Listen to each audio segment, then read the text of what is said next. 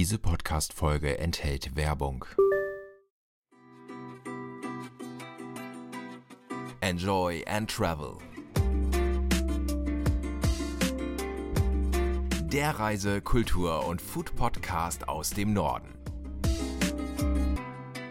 Herzlich willkommen, hey Shalom, welcome, ciao, hola oder einfach nur moin.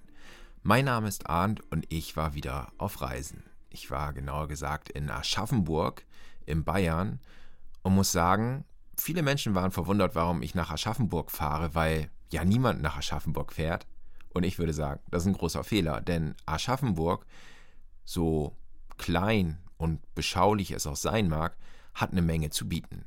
Und das habe ich mir vor Ort von der Gästeführerin Monika Mann erst zeigen und dann auch sagen lassen. Denn ich war ein bisschen, ja, ja, perplex, dass eine eher kleine Stadt dann doch so ein großes Schloss in der Altstadt hat. Und dann hat sie erstmal damit begonnen, das so ein bisschen einzuordnen. Also wie groß ist Aschaffenburg?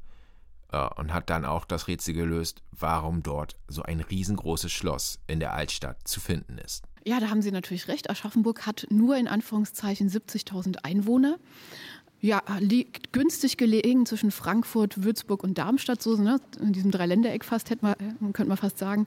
Und wir haben deswegen ein so großes Schloss, weil wir 800 Jahre lang zu Mainz gehört haben. Ja, das wird jetzt den einen oder anderen verwundern. Mainz ist jetzt auch, ähm, verzeihen Sie, liebe Mainzer, äh, nicht der Nabel der Welt. Ähm, aber war es tatsächlich 800 Jahre lang, denn dort hat der siebte und wichtigste Kurfürst gelebt. Und dieser Kurfürst hatte so wichtige Aufgaben, wie zum Beispiel den Kaiser zu krönen. Er war ein wichtiges Beratergremium mit den anderen sechs Kurfürsten zusammen. Ja, der hatte auch mal Lust, Urlaub zu machen. Und äh, nachdem Aschaffenburg und die Umgebung im 10. Jahrhundert dann an Mainz geschenkt wurden, testamentarisch, hatte er dann eine wunderbare Ausrede, da eine Zweitresidenz zu errichten, was er dann auch gemacht hat. Erst hatten wir 500 Jahre lang ein richtig nettes, äh, eine richtig nette äh, mittelalterliche Burg hier mit allem, was man sich so vorstellt. Ähm, ne, mit wirklich belagerungssicher, sage ich mal so. Und als diese dann gebrandschatzt war, ähm, kamen wir ja, durch ein Wahlversprechen Schweikatz von Kronberg flott zu unserem Spätrenaissance-Schloss. Gut leben und Urlaub machen in Aschaffenburg, das wusste nicht nur der Erzbischof zu schätzen, sondern auch eine ganze Reihe anderer Menschen. Die Erzbischöfe, die Kurfürsten waren 800 Jahre lang da, bis, ja, sagen wir es mal so, Napoleon einen Haufen Kriege verloren hat und, und es nötig wurde, dann Europa neu zu ordnen. Da kamen wir dann mehr oder weniger zufällig oder plötzlich nach Bayern. Seitdem gehören wir zu ja, zweieinhalb Jahre jetzt schon zu Bayern. Und äh, die bayerische Krone hat dann verstanden, dass es ganz sinnvoll wäre, wenn das bayerische Volk auch von der bayerischen Krone überzeugt ist und hat uns erst Kronprinz, dann König Ludwig I. zum Urlaub machen geschickt. Denn die haben damals gesagt, naja, was 800 Jahre für die Kurfürsten okay war, ist auch für den Kronprinzen und später den König okay. Der kam dann 21 Sommer ins Schloss zum Urlaub machen mit seiner Familie. Da blieb der und hat sich schön unter das Volk gemischt. Wir wissen, dass er schön mitgefeiert hat und uns unter anderem auch einige äh, recht wichtige Hinterlassenschaften gebracht hat ja, so als erstes mal den Bahnhof zu nennen, den hatten wir schon recht früh, denn er hatte, so die Legende, äh, nicht immer so ganz viel Lust, ewig unterwegs zu sein, um an seinem Urlaubsort anzukommen. Ja, mit der Bahnstrecke ging es dann viel, viel schneller. Das zum einen. Dann hat er ähm, dafür gesorgt, dass wir gebildet sind. Er wollte, dass ein bayerisches Volk gebildet ist und ist ähm, auf diesen Trend aufgesprungen, die römische Antike wieder aufleben zu lassen, hat gesagt, ich hole Rom über die Alpen. Denn ihr, liebes Volk, Mitte des 19. Jahrhunderts, könnt nicht so gut verreisen. Ihr seid mitten in der industriellen Revolution, ihr müsst arbeiten, eine ganze Tag arbeite, heißt es bei uns. Ähm, dann bringe ich euch die Kultur her.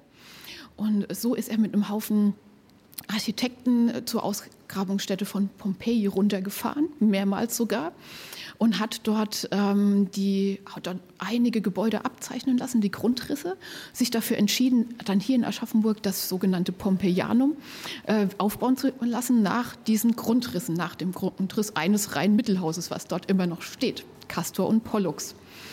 So haben wir ähm, zum Beispiel jetzt hier auch das Pompeianum als Teil des mediterranen Gartens dann auf dem Pompeianum-Felsen bekommen.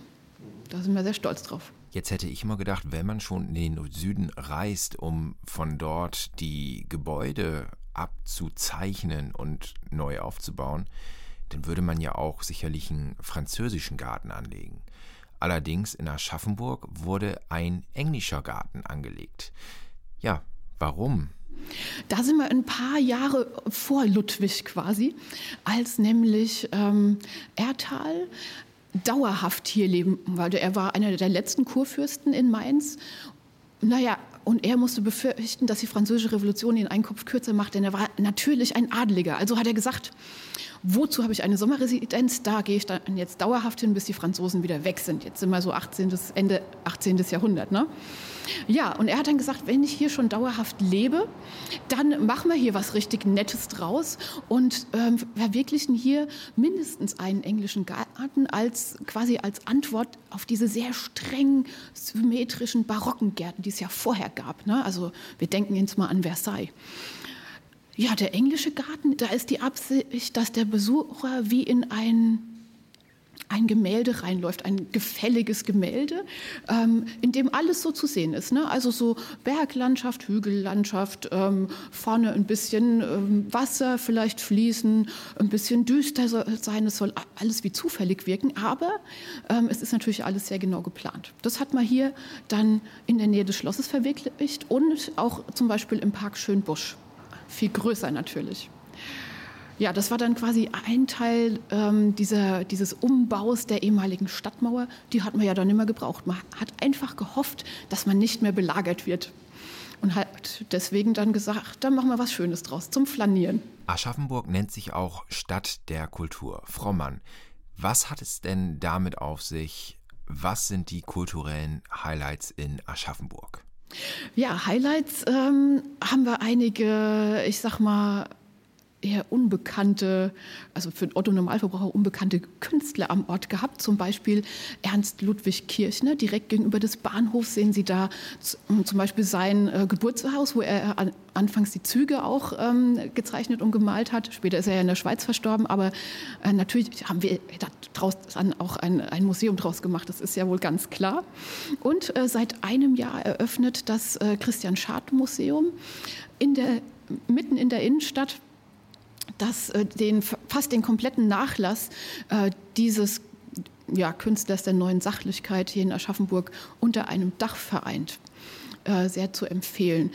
In der ehemaligen Jesuitenkirche, also auch in einem eher ähm, ungewöhnlichen Ambiente. Kleiner Spoiler an dieser Stelle. Zu Christian Schad wird es noch eine extra Podcast-Folge geben. Aber hier wurde jetzt ein Künstler noch nicht erwähnt, Kranach. Ja, Kranach hatten wir mal eine Ausstellung, die hieß Kranach im Exil, die jetzt ja, hoffentlich bald wieder quasi zu sehen sein wird im Schloss.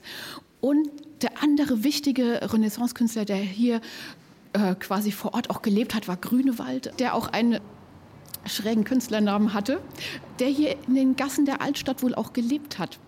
Und äh, dessen äh, wichtiges Kunstwerk, die Beweinigung Christi, auch in der Stiftskirche sehr schön zu sehen ist.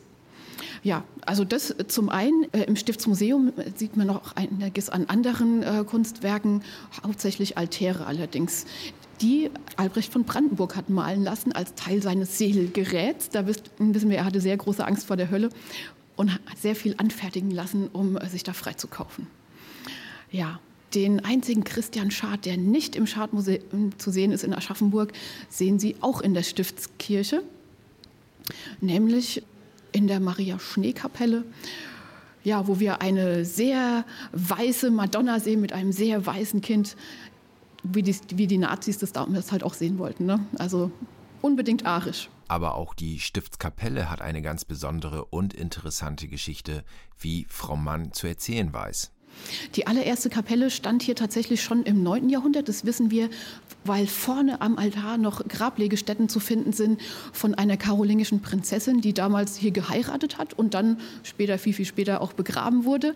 Ähm, damals äh, ja nicht in jeder Kirche und Kapelle möglich. Also wenn sie adelig waren, dann brauchten sie auch eine Kapelle oder eine Kirche, die was hermacht. Also von daher mh, mm, ein schöner Anfang hier. Die Kirche hier ist wie sie es daheim wahrscheinlich auch machen würden, wenn Geld da ist und die Mode sich ändert, dann baut man halt was Neues an. Und so hat man es hier auch gemacht. Erst natürlich in einem äh, romanischen Stil, romanische Basilika mit Obergartenfenstern, so wie sich das gehört. Und dann später nochmal ein größerer Bauabschnitt im gotischen Baustil. Die, die ähm, barocke Freitreppe kam dann ganz zum Schluss dazu. Man muss auch dazu sagen, wir hatten auch mal einen zweiten Kirchturm, aber äh, da gab es noch äh, nicht die ich sag mal, die Auflage, Altes zu erhalten. Als der dann baufällig war im 18. Jahrhundert, hat man den einfach abgerissen. War dann so. Ja, es ist ja auch immer so, dass ähm, besonders wichtige Kirchen auch besonders wichtige Heilige haben, die das Patrozinium quasi darstellen. Also die dann quasi für alle beten, die in dieser Kirche zu tun haben oder zu dieser, diesem Kirchsprengel quasi gehören. Und wir haben hier den, ähm, ja, den heiligen Petrus, natürlich der Mann mit dem Schlüssel. Und äh, ein zweiter kam dann noch dazu, Papst Alexander im 13. Jahrhundert, der als Märtyrer gestorben ist, hat man sich gedacht, das passt gut, den nehmen wir auch noch, nachdem hier immer mehr Leute einfach auch auf dem Stiftshügel angesiedelt wurden. Ja, kann man sich ja ganz gut merken, so Peter, Alexander. Ansonsten gibt es ja viele Peter und Pauls, aber bei uns nochmal was Besonderes, ja. Wir sind auch eine Basilika Minor, was bedeutet, dass wir das Papstwappen anbringen dürfen. Und da werden Sie jetzt hier staunen, denn wir haben sogar zwei Papstwappen momentan noch äh, hier hängen. Hat den Hintergrund, dass ja momentan zwei gewählte Päpste, legitim gewählte Päpste, noch am Leben sind. Ne? Also Ratzinger ist noch nicht verstorben, solange der noch lebt, hängt auch hier noch sein Papstwappen. Wird noch ein bisschen hängen, vielleicht. Die Stiftskirche steht mitten in der Altstadt von Aschaffenburg und die Altstadt ist sehr gut erhalten und ich wollte einfach mal wissen, wer hat denn da früher gelebt in der Altstadt und was sind da jetzt die Highlights, auch in Sachen Kulinarik? Also sehen kann man noch einige mittelalterliche Gassen. Man muss dazu sagen, im, im Zweiten Weltkrieg wurden wir zu 80 Prozent ähm, zerstört. Die Altstadt war kaputt relativ unnötig. Man hat sich nicht ergeben, als man es hätte können. Und dann haben die Amerikaner gesagt, na gut, dann machen wir euch halt kaputt. So war es dann einfach äh, kurz gesagt. Äh, man hat eine dieser Stiftskurien wieder aufgebaut, also ähm, große Höfe, in denen die Stiftsherren gelebt haben, die hier in der Stiftsbasilika zu tun hatten dann. Ne? Kann man sich so ein bisschen vorstellen wie in einem Kloster. Also man arbeitet zusammen, man isst zusammen, aber man lebt nicht zusammen. Jeder von diesen Stiftsherren hatte einen eigenen Hof, sagen wir es mal so, wo eigentlich theoretisch nur er gelebt hat. Hm. Ja, nur noch eine Stiftskurie ist erhalten. Die können Sie auch gegenüber des Schlosses noch äh, schön sehen. Ähm, ansonsten ja, hat man sich Mühe gegeben, doch echt alles wieder so aufzubauen, wie es vorher war. Es ist äh, an vielen Stellen gelungen, sage ich jetzt mal. An anderen Stellen hat man Kompromisse gemacht. Man kann sehr schön in der Altstadt essen gehen, denn wenn man quasi über die Willigesbrücke kam, die allerälteste Brücke in Aschaffenburg, 1000 Jahre ist die alt, musste man ähm, die Dahlbergstraße hoch. Und da ist, sieht man heute noch äh, recht beeindruckend rechts und links überall Kneipen, die gab es schon ja, die gibt es schon seit fast 600 Jahren. Denn stellen Sie sich vor, die sind staubig und kommen irgendwie von einem mehrtägigen Ritt oder wie auch immer, dann wollen sie erstmal einkehren. Das hat sich gut erhalten. Also wir sind schon auch ein Volk, das gerne mal abends weggeht und mindestens einen trinkt, vielleicht auch äh, was Nettes isst. Jetzt haben wir schon mitbekommen, dass Aschaffenburg ganz lange zu Mainz gehört hat, seit 200 Jahren zu Bayern. Ja, wie fühlen sich denn die Menschen in Aschaffenburg jetzt? Eher als Hesse oder eher als Bayer? Oder kombinieren Sie das? Ja, das würde ich doch mal so behaupten. Ähm, als Grenzregion kann man ja immer das Beste aus allen Welten mitnehmen. Ne? Also wir trinken schon gerne den hessischen Ebbelwoi auch, das ist überhaupt kein Problem. Acht Kilometer bis zur nächsten äh, hessischen äh, Kleinstadt, sag ich mal. Wir trinken natürlich auch gern den unterfränkischen Wein und auch natürlich gern ähm, Bier. Ne? Wir haben ja auch sehr renommierte äh, Bierbrauereien hier in der Gegend. Mm, aber wie fühlt sich der Aschaffenburger? Gute Frage. Es gibt sehr viele Zugezogene hier. Ich glaube, die fühlen sich ganz normal einfach wie ein Aschaffenburger sich so fühlt. Ne?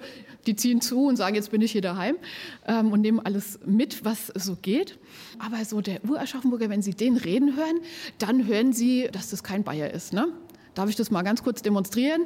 Ne, also hier gab es äh, um die 1900 gab es einen Gustav Trockenbrot, der hat zum Beispiel gedichtet, den kennen Sie doch bestimmt auch, der hat zum Beispiel gedichtet, sehe ich mein Ländche, hetzig sonnig friedlich, sehe ich mein Ascheberg so chlor, so wunderschön, sehe ich mein Landsleit lustig und gemütlich, mir mein Herz vor Fred hoch in die Höhe. Also wenn Sie das hören, wissen Sie, ja, wir sind im Grenzgebiet. Und so fühlen wir uns wahrscheinlich auch immer noch. Das kann man wahrscheinlich gar nicht wegleugnen. Für mich ist es im Urlaub immer wichtig, dass ich auch regionales Essen probiere, weil das gehört einfach für mich dazu. Und da habe ich Frau Mann auch gefragt, wie das denn aussieht. Gibt es da auch diesen Crossmix aus Bayern und Hessen oder hat man dann doch irgendwas Eigenes in der Region? Also man findet natürlich auch das, was ähm, ja, der Tourist aus Südbayern sucht und, und so ein Knödel und ein Sauerkraut, das werden Sie auch finden. Aber ansonsten hat man sich ganz gut angepasst an das, was es rechts und links alles einfach so gibt. Da werden Sie auf Ihre Kosten kommen. Das kann ich so bestätigen. Ich bin auf meine Kosten gekommen. Es war sehr lecker, was ich alles gegessen habe. Und dann wollte ich von Frau Mann noch wissen, was Aschaffenburg denn so lebenswert macht. Oh ja, so lebenswert. Aschaffenburg hat eine total gute Größe. Wie gesagt, haben wir ja um die 70.000 Einwohner. Das heißt, die haben hier alles, aber sie verirren sich nicht. Ne? Also sie ähm, haben alles an Kultur, was man so braucht. Wir haben ein äh, sehr schönes Theater, das 200 Jahre alt ist, mit Gasttruppen natürlich nur. Wir sind zu klein für eine eigene Truppe, sage ich mal. Wir haben ähm, im Sommer ist eigentlich immer irgendwas draußen los, angefangen von den Kulturtagen alle möglichen Stadtfeste rechts und links. Ähm, also da lebt der Aschaffenburger einfach auf der Straße, wenn es warm ist. Wir haben ähm, eine technische Hochschule mit zwei, äh, hauptsächlich, naja, ich sag mal, zwei äh, Studiengängen, wo jetzt also eher technischen Studiengängen, wo ein bisschen was dazukommt, was eher ungewöhnlich ist, wie zum Beispiel Hebammenkunde, kam jetzt plötzlich dazu, wo wir dann alle gedacht haben, aha, okay. Ähm, also es, ist, es gibt ja äh, ungewöhnliches äh, Flair was macht sonst lebenswert? Wir sind mitten in Deutschland. Also wenn Sie mal gucken, wir sind von allen Seiten gut erreichbar. Und bei gut erreichbar musste ich dann Frau Mann ins Wort fallen, denn ich hatte vorher schon mal gehört, dass man Aschaffenburg auch als Bayerisch-Nizza bezeichnet. Ja, Bayerisch-Nizza, genau. Jetzt müssen wir noch mal einen Schwenk zu Ludwig machen. Ne? Ludwig, der ja quasi den Auftrag hatte, uns für die bayerische Krone einzunehmen und der dann das Pompeianum gebaut, äh, ja, gebaut hat, hat bauen lassen, ähm, der dann auch gesagt hat, wenn wir hier schon so was südländisch Anmutendes haben, dann müssen wir auch gucken, dass die Surroundings, also ums Pompeianum rum, ähm, so aussehen, dass man dieses südliche, südliche Flair Aschaffenburg abkauft. Ähm, er hat dann sich so ein bisschen vorgestellt, dass der Main, der hier ja durchfließt, wenn man so ein bisschen die Augen zusammenkneift, als äh, Golf von Neapel durchgehen könnte äh, und hat rund ums Pompeianum ergänzend dazu natürlich alles anbauen lassen, was diesem südlichen Flair hilft. Ne? Also angefangen von einem Wingert, also äh, Wein, den man zwar nicht gut trinken kann, aber der hübsch aussieht und alles mögliche an Zitrusfrüchten, Agaven, alles was irgendwie südlich aussehen könnte, ist um dieses Pompeianum im Garten verbaut. Außerdem haben wir das Glück, dass wir die zweitwärmste Stadt sind äh, in Bayern nach Lindau. Das hat natürlich geholfen. Ne, also wir kriegen immer ganz gut die vorgewärmte Luft ähm, von Frankfurt über den Main hier angeschwemmt, haben auch den höchsten Ozonwert, aber ist egal. also, also von daher kann man sich ja, an einem sonnigen Tag, den Sie jetzt leider verpasst haben, äh, schon so fühlen, so ein bisschen wie mit zusammengekniffenen Augen wie am Golf von Neapel. Also, wenn's mit dem Kleingeld für Nizza nicht ganz reicht, dann vielleicht doch nach Aschaffenburg fahren, denn dort ist es nicht nur warm und hat ein schönes Klima, sondern es gibt dort auch eine ganze Menge zu erleben, wie wir jetzt hier gerade von der Gästeführerin Frau Mann erfahren haben. Ich möchte mich an dieser Stelle noch einmal bedanken. Das war wirklich eine tolle Tour, die wir zusammen durch Aschaffenburg gemacht haben.